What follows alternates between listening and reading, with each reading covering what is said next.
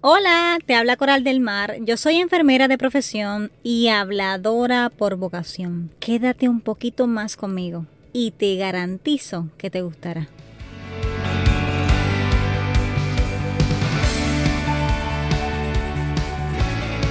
Bueno, vamos a estar hablando en el día de hoy, el tema de este podcast se llama Ser madre está de madre. Fíjate que los que me conocen bien, siempre yo soy bastante clara con este rol o este sombrero que tengo y sé que muchos de los que me están escuchando tienen también, ya sea en versión masculina o en versión femenina, madre o padre.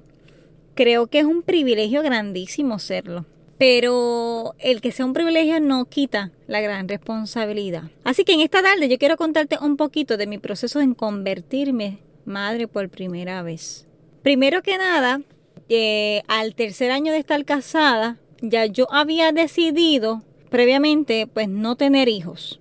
O sea, cuando fui bien jovencita dije que quería cuatro, porque en mi casa pues somos seis y los últimos cuatro pues somos como nos llevamos un año, o sea que somos bastante contemporáneos en la palabra, creo que sí. Nos llevamos bien poco tiempo, disfrutábamos un montón, peleábamos un montón, así que yo decía, cuando me case, pues voy a tener cuatro, dos nenas y dos nenes como en mi casa. Pero uno en su ignorancia, ¿verdad? Eh, y quizás la palabra se escucha un poco fuerte, pero en su ignorancia, pues el no saber qué conlleva tener hijos y demás, pues uno como que sueña con todo eso.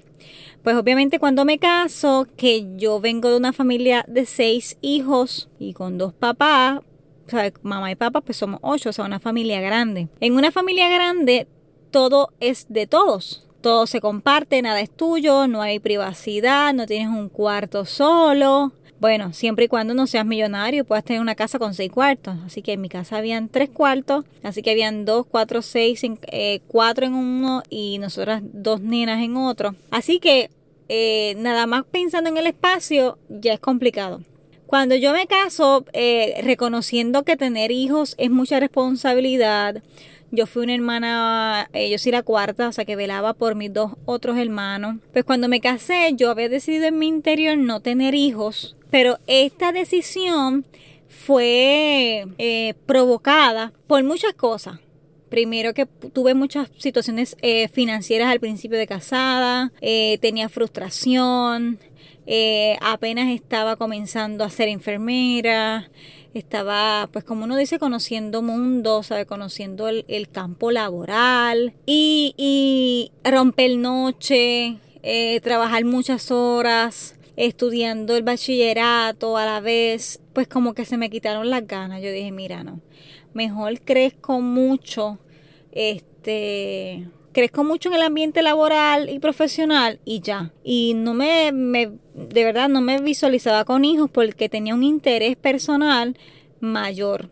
Tenía un ofrecimiento para especializarme en anestesia, etcétera, etcétera. Pero ¿qué pasa? Tú planificas un montón de cosas, pero los planes de Dios son otros. Así que aunque tú planifiques un montón, créeme, que va a prevalecer lo que Dios dijo. Así que en ese proceso de tres años sin hijo y casada, pues no quedaba embarazada, tampoco los estaba evitando.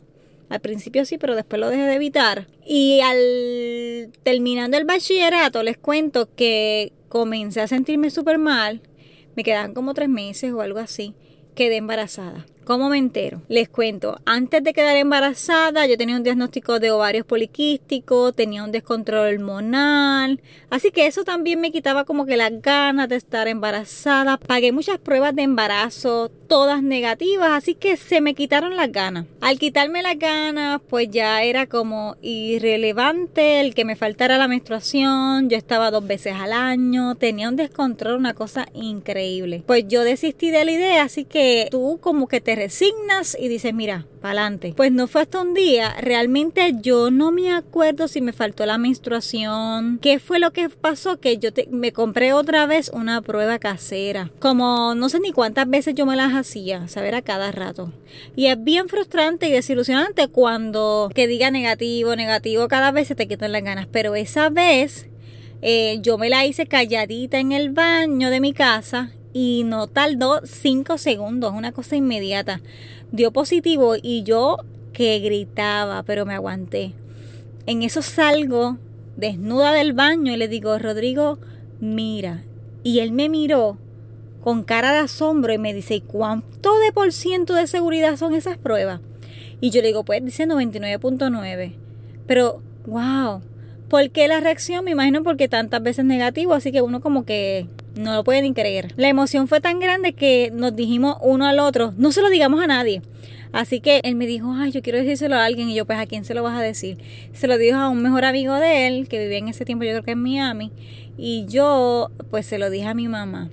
Este, y todo bien emocionante, lo anunciamos a amigos íntimos, a mis líderes espirituales, etcétera, gritamos, estamos bien contentos, bien contentos. No fue hasta la semana número 8, 9, 10 más o menos que comenzaron las náuseas, el saliveo, y la vomita era y vomita y vomita y vomita. Y empezó a darme tristeza y empecé a tener desgano y desánimo. Y todo lo que se dice por ahí de una mala barriga, eh, de tener, wow, oh Dios. Eh, yo rebajé 25 libras, estuve hospitalizada, eh, estaba desnutrida, casi no comía, comía cada dos horas, hice tantas estrategias, hice tantas técnicas de alimentación pensando que iba a mejorar y nada, nada, era una cosa terrible. Eh, bien delgadita, estaba bien delgadita. Entonces bien, me puse como bien triste emocionalmente, eh, no quería salir, me acuerdo que yo tenía, déjame ver, octubre, diciembre del 2012 eh, yo la pasé acostada, me acuerdo de la despedida de años, Rodrigo salía afuera a ver los fuegos artificiales. Yo me quedé, yo lloraba muchísimo porque ya yo no podía funcionar como era. Eh, para eso yo trabajaba en el hospital, vomitaba cada rato. Eh, cuando llegaba la comida del hospital para los pacientes, yo me escondía literal en el baño esperando una hora más o menos que pasara el que reparte la, los almuerzos, la cena. Y mis compañeras me miraban como, ¿qué te pasa? Yo digo, no puedo creer, ¿qué me pasa? Yo vuelo hasta el mínimo olor. Yo no fui al moro, a Plaza del Caribe, hasta que yo di a luz. Eso es un mall, ¿verdad? Aquí en Ponce, Puerto Rico, para los que me escuchan de otro país a un a un centro comercial, yo no fui, no iba a nada, a nada. Era como, oh Dios, era como una tristeza, una angustia. Todo esto, mi mente comienza a cambiar y yo comienzo a decir, bueno, no quiero ser mamá y, y enfermera. No quiero romper noche y no estar con mi hija. Así que pasa, yo comencé a buscar trabajo aún embarazada y a orar a Dios para que pudiera alguien contratarme. Me contacta alguien del mismo hospital donde yo trabajaba para darme trabajo, pero ella no sabía que yo estaba embarazada. Así que cuando fui a entrevista, que tenía una pipita, lamentablemente esa persona me dijo no te puedo contratar porque si te contrato, das a luz y te tienes que ir de maternidad y no es costo efectivo para nosotros que mucha gente dicen que es discrimen, etcétera, pero en efecto yo pues la comprendí, me dio mucha tristeza, mucha angustia, lloraba un montón. Yo lloraba un montón porque yo decía, quiero ser una buena mamá, no quiero trabajar afuera. Así que esas frustraciones fueron aflorando, esos temores, eh, las preguntas en la mente y cómo voy a volver a, a ser yo, eh, pensando en mi cuerpo, pensando en todo lo que iba a cambiar, pensando en las finanzas, pensando quién va a cuidar a mi bebé, si mi esposo nunca ha cuidado a un bebé. Y me tocó entonces ser maestra, cambiar mi mentalidad. Le reclamé mucho a Dios porque era como que no soy la madre que la sociedad dice que debe ser. No soy la madre que está en la casa, no, no soy eso. Esa no es mi realidad, eso no es lo que Dios ha puesto para mi vida. Así que en ese primer momento de ser mamá por primera vez, primero que los temores, el desconocimiento, era bien terrible, bien terrible. Era, son muchas cosas que uno experimenta. Y tú que me estás escuchando que quizás estás embarazada o ya pasaste por esto, sabes que es cierto. Y, y añádele a todo este proceso interior y exterior un esposo que obviamente ellos no saben que se siente estar embarazado, que tú tienes que enseñarle a ellos todo, tú tienes que enseñarle a ellos todo, tienes que, yo le bajé una aplicación a mi esposo al celular para que por semanas él pueda, pudiera leer en qué estado yo estaba, qué era lo que estaba pasando. Eh, me da mucha risa porque a veces él la leía, a veces no. Y, y ya yo había desistido. O sea, yo dije, mira, yo no le voy a enseñar nada, yo me siento súper mal como para estar enseñando también para que me puedan comprender. Mira, olvídate. Tuve esa actitud, tenía mucha actitud negativa, tenía mucho, eh, mucha tristeza, mucha desilusión, eh, los antojos. Era una cosa ridícula. Yo me antojé de, de, tamarindo, me comí media bolsa de tamarindo. Sabes que cuando pasé por, hay una etapa en el embarazo que se pasa por estreñimiento porque el bebé está creciendo, está empujando a los, a los intestinos y el movimiento, ¿verdad? De intestinal es más lento. Yo lloré por primera vez por estreñimiento. Yo nunca había experimentado eso. Mi esposo ni caso me hizo en ese momento porque él ni sabía. Así que mis lágrimas yo me las bebí. Eh, y cualquiera diría, ay, vine, pero estar embarazada sí se sufre. Pues mira, no a todo, todo el mundo le pasa igual. Esta es mi experiencia y esta experiencia me pasó y, y experimenté una transformación de mente y corazón. Por eso te digo que solamente me escuche no te compares, pero sí agradezcas la oportunidad de ser madre y entiendas que estar, ser madre está de madre, está de madre. Eh, los, cambios que uno sufre en el cuerpo, los, cambios emocionales, mentales, en alimentación, eh, por lo menos en mí hubo como una, un autoanálisis de valorar a mi mamá más que nunca. Mami tuvo seis veces embarazada, yo estuve una, o sea, yo sentí que, que, que moría, no quiero saber mi mamá. Y, y, fue bien fuerte para mí pensar, wow, ahora mi vida va a cambiar, ahora no voy a tener tiempo para dormir, no voy a tener tiempo para estar horas en el baño, para bañarme, no voy a poder hacer ejercicio el tiempo que quiero quiero dar teta, quiero lactar, así que que era una lucha mental entre ser yo y comenzar a nutrirme de conocimiento para comenzar a ser mamá. No hay un manual que diga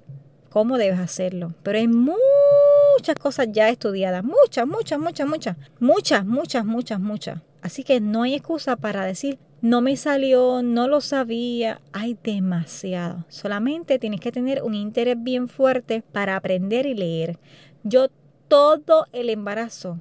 Veía programas en YouTube, leía artículos, Rodrigo es mi, mi testigo, mi esposo, y, y, me convertí en una, en una expertise en todos los temas, en la alimentación, etcétera. Yo no quería engordar, comía ensalada, me bajaba el azúcar, tenía entre la emoción de ser mamá, la lucha entre ser mamá, mujer y enfermera y el deseo de ser la mejor. Eh, está de madre. Dime que no. Así que en colaboración con Rodrigo, el ginecólogo y mi familia, eh, me preparé para la lactancia, me preparé para los cambios del cuerpo, etc. Y sobre todas las cosas, algo bien fuerte que aprendí después que superé la mala barriga, etcétera, ¿verdad? Que uno se va eh, pues componiendo, se va sintiendo mejor y demás. Después de los cuatro meses que estuve con mala barriga, me sentí bien segura porque esos primeros cuatro meses fueron como de transformación interior. Yo lloraba todos los días, se los confieso. Eh, mi esposo lo sabe, yo deseaba que llegara el día. Yo las noches eran como, como tenebrosas, era una tristeza, una, bueno, terrible. Yo anhelaba que el sol saliera. Fui bien confrontada, experimenté momentos de pánico, de ansiedad, de mucho temor.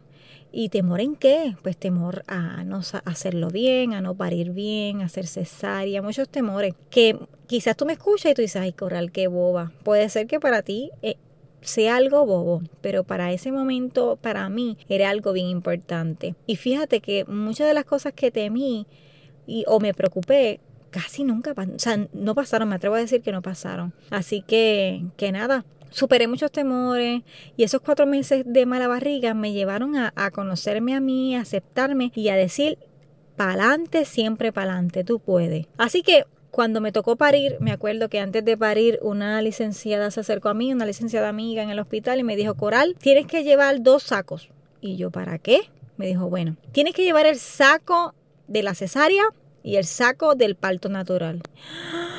My God. Y yo, sí, sí, ok, ok. Ella me dijo, si tu hija está en peligro, no seas egoísta y deja que te hagan la cesárea. De lo contrario, no pase nada, vas a parir. Llévate esos dos sacos. Y yo en mi interior era como que, y yo en mi interior era como que, ok, ok, pero estaba segura que iba a dar a luz, porque yo entendía que yo hacía los ejercicios, los estiramientos, yo estaba, olvídate. Así que cuando fui a parir, parí en dos horas, increíblemente.